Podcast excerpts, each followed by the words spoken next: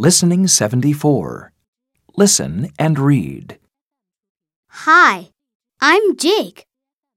Look at my photos of my family at the park. Can you see my sister's kite?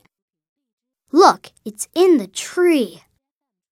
My brother throws a ball. My dad throws his hat. Now a bird's in the tree. The bird has the kite. The bird. Thank you, bird. And here's my sister with her kite.